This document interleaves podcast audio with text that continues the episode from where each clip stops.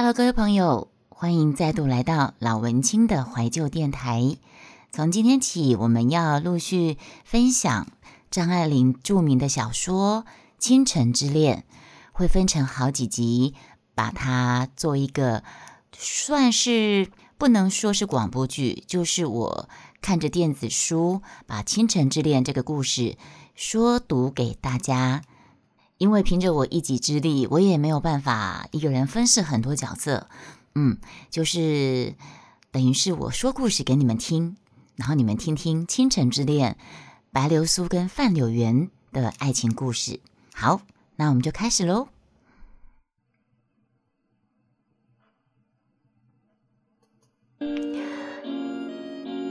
第一页，这电子书还有分第几页？上海为了节省天光。将所有的时钟都拨快了一个小时。然而白公馆里，白公馆里面说，我们用的是老钟，他们的十点钟是人家的十一点。他们唱歌唱走了板，跟不上生命的胡琴。胡琴咿咿呀呀地拉着，在万盏灯的夜晚，拉过来又拉过去。说不尽的苍凉的故事，不问也罢。胡琴上的故事是应当由光艳的伶人来扮演的。长长的两片红胭脂夹住琼瑶鼻，唱了笑了，袖子挡住了嘴。然而在白公馆里，只有白四爷单身坐在黑沉沉的破阳台。拉着胡琴，还有邻居好声音。正拉着拉着，楼底下门铃响了。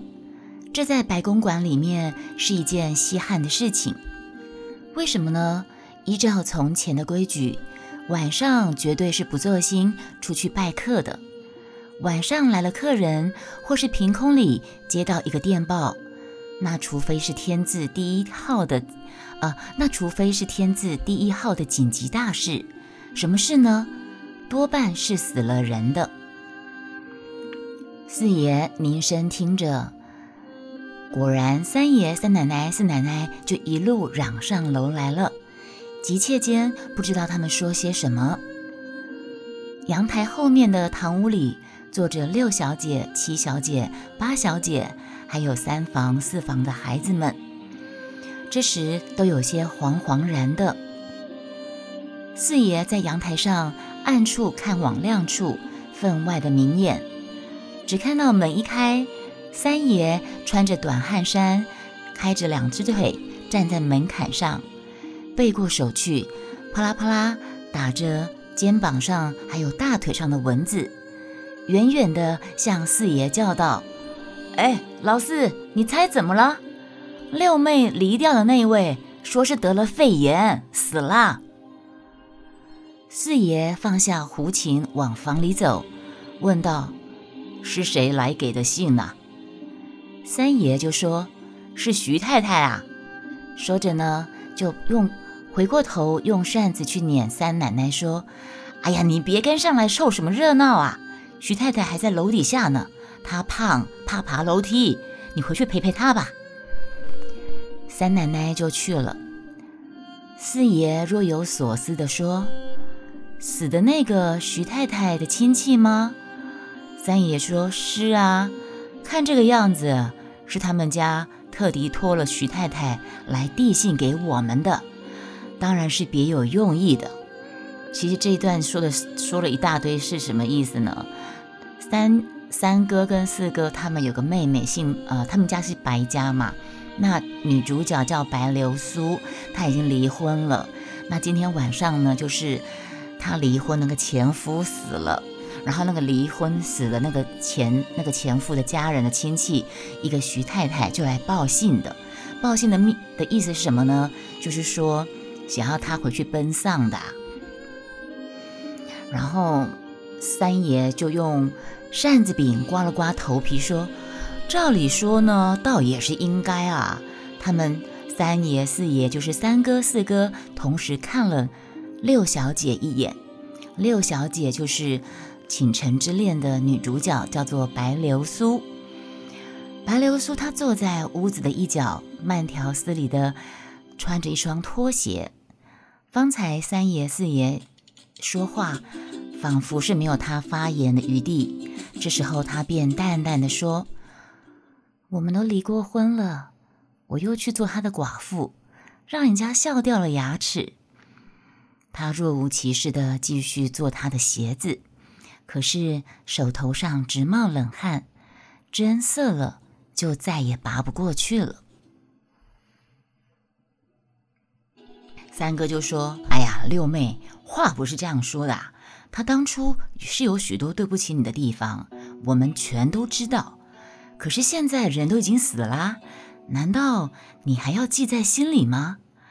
他丢下的那两个姨太太啊，自然是守不住的。你这伙子堂堂正正的回去替他代孝主丧，谁敢笑你呢？你虽然没有生下一男半女的，他的侄子可多着呢，随便你挑一个过继过来。家私虽然不剩下什么，他家也是个大族，就是拨你看守个祠堂。也饿不死你们母子。白流苏听他三哥这么说了，就冷笑的说：“呵呵，三哥，你替我想的真周到呢。可惜晚了一步，我们都已经离婚七八年了呢。依你这样说，当初那些离婚的法律手续都是糊弄鬼的不成吗？我们可不能拿着法律闹着玩呐。”三哥就说。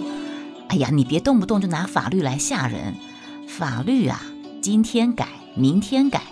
我这天理人情、三纲五常可是改不了的。你生是他家的人，死是他家的鬼。树高千丈，落叶归根呐。流苏站起身来就说了：“你这句话七八年前为什么不说呢？”三爷就说了：“我只怕你多了心呐。”当年我如果说了话，我怕你当我们不肯收容你。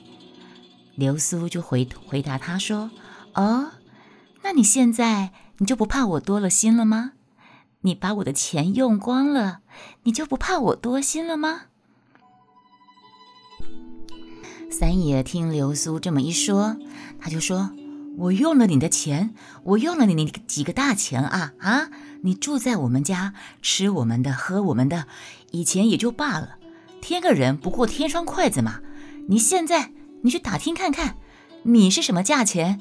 我不提钱，你倒给我提起钱来了啊！这时候呢，四奶奶就站在三爷的背后，笑了一声：“哎呀，自己骨肉，照说呢是不该提钱的事情啊。提起钱来，这话可就长了呢。我早跟我们老四说过。”这个就是白流苏的四嫂。我早跟我们老四说过，我说什么来着？老四，你去劝劝三爷，你们做金子、做股票，就是不能够用六姑奶奶的钱呐，没得沾上了晦气。她呀，一嫁到婆家，丈夫就变成了败家子，回到娘家来，眼见娘家就要给败光了。就是天生的扫帚星。三爷就说：“嗯，四奶奶这话有理。我们那时候啊，如果没有让他入股，绝不至于弄得一败涂地。”啊，流苏、白流苏他们家的六妹妹听到三哥四嫂这样说，她气得浑身乱颤，把一双绣了一半的拖鞋面子抵住了下巴，下巴抖得仿佛要落下来了。三爷、三哥又继续说了：“想当初你哭哭啼啼回家来，闹着要离婚，哎呀，也只怪我当时是个血性汉子。我眼看你给他打成那个样子，我心有不忍呐，我一拍胸脯站出来说：好，有我白老三，我穷虽穷，我家里短不了我妹子这一碗饭。我知道你们年少夫妻，谁没有个脾气呀？”大不了回娘家来个两三年五载的，两三下里也就回心转意了。我若知道你们认真，一刀两断，我会帮你离婚吗？哎，你不知道吗？拆散人家夫妻是绝子绝孙的事情啊！我白老三可是有儿子的人呐，我还指望他们养老呢。刘苏听三哥讲到这样子，他真的是气到了极点，气到极点，刘苏反而放声笑了起来，说：“ 好，都是我的不是了啊！你们穷了，是我把你们吃穷了，对不对？你们亏了本，是我带累了你们。你们将来死了儿子，也是我害你们伤了阴系啊，伤了阴质这个词我刚才有查过注音。”也是我害你们伤了英智。说到这里，四奶奶一把揪住了她的儿子的衣领，把他的儿子的头去撞流苏，大声的叫说：“你赤口白舌的咒起孩子来做什么？就凭你这句话，将来我儿子死了，我就得找你去算账。”好，流苏连忙一身闪过，躲住，然后抓了四爷的说：“四哥，你瞧。”你瞧，你倒是评评理啊！反正就乱成一团呐，一个大家子就是这么说到钱的事情，就是算不清楚的账。四爷就说：“你别着急呀，有话好说，我们从长计议。三哥，这都是为你打算。”流苏赌气撒开了手，就进屋里去了。好，我们看下一章，开了十九分钟，念了第一页。好，现在到了第二页。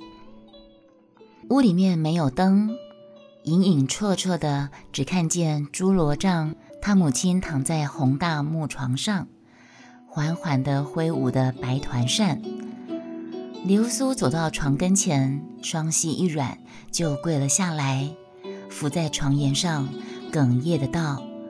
妈，白老太太耳朵还好，刚才在外面兄妹还有姑嫂面讲的话，她全听见了。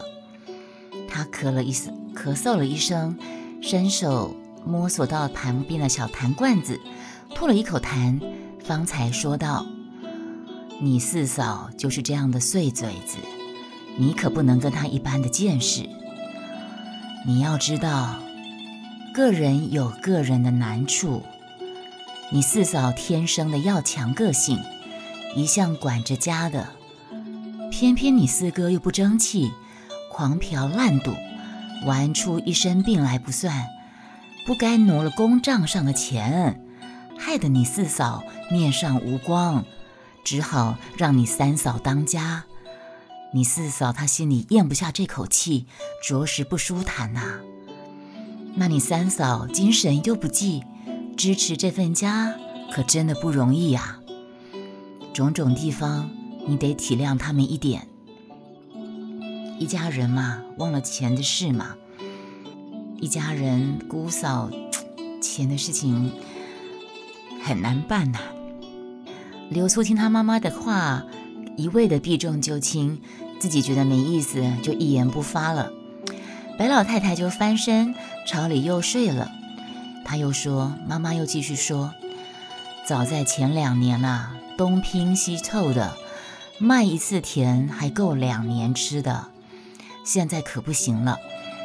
我在想，这个时代时代背景应该是中国已经开始在战乱嘛？那个上海那个时代开始战乱，呃，物价膨胀啊，那个时代已经不一样了。”近年不行了，我年纪也大，说声走，一撒手就走了，我可顾不得你们了。天下没有不散的宴席，你跟着我总不是长久之计。或许你回去那边倒是正经，领个孩子过活，熬个十来年，总有你出头之日。好，正说着呢，门帘一动。刘素的妈妈就问说：“是谁呀？”四奶奶就探头进来说：“妈，那个徐太太还在楼下呢，等着跟你说七妹的婚事。”白老太太就说：“哦，好，我这就起来，你把灯撵开。”然后呢，屋里就点灯啦。四太太就扶着老太太坐起来，伺候她穿衣下床。白老太太就问说：“徐太太那边找到合适的人了吗？”四奶奶就说：“啊，听他说的蛮好的，就是年纪大了几岁，啊，看起来就是说他们要替他们家排行老七的一个叫做保罗苏保罗这个孩子，他就说保罗这孩子啊，今年二十四了，真的是我心上一个疙瘩呢。我白替他操了心，还让人家说我啊，他不是我亲生的，我就存心耽搁了他。”所以呢，反正就是他们有请别人来帮他，帮他们家老七的妹妹说亲事就对了，请人家把他搬下床，搬到楼下去见面这样子。然后呢，四奶奶一个人在外间翻找老太太交代的私房茶叶，要泡给来来的客人喝。然后就突然看到那个老七躲在旁边，他就说：“哎呦，七妹，你从哪边钻出来的？吓我一跳。”我说怎么了？刚才怎么一晃眼不见你了呢？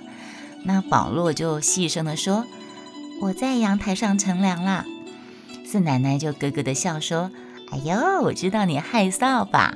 改明儿个你有个婆家，凡事啊可得小心一点，别由着性子闹。我告诉你啊，离婚不是容易的事情，要离的话，我早就离了，稀松平常。”可是因为呢，离婚真的不那么容易。像你四哥那么不成才，我干嘛不离婚呢？我也有娘家的呀，我又不是没有处可投奔的。可是啊，这年头那个四嫂就拐弯抹角的说给白流苏听的，我不能不给我娘家人计划计划，我也是有点良心的嘛，就是顾着这一点。不能够靠定了娘娘家人，把娘家人给拖穷了，你懂吗？这样子，四嫂虽然是在跟七妹妹说，但是是在说给白流苏听的啊。白流苏在她母亲的床前凄凄凉凉的跪着，听了这些话，把手里的花鞋帮子紧紧的按在心口上，戳在鞋子上的一枚针，扎了手也不觉得疼。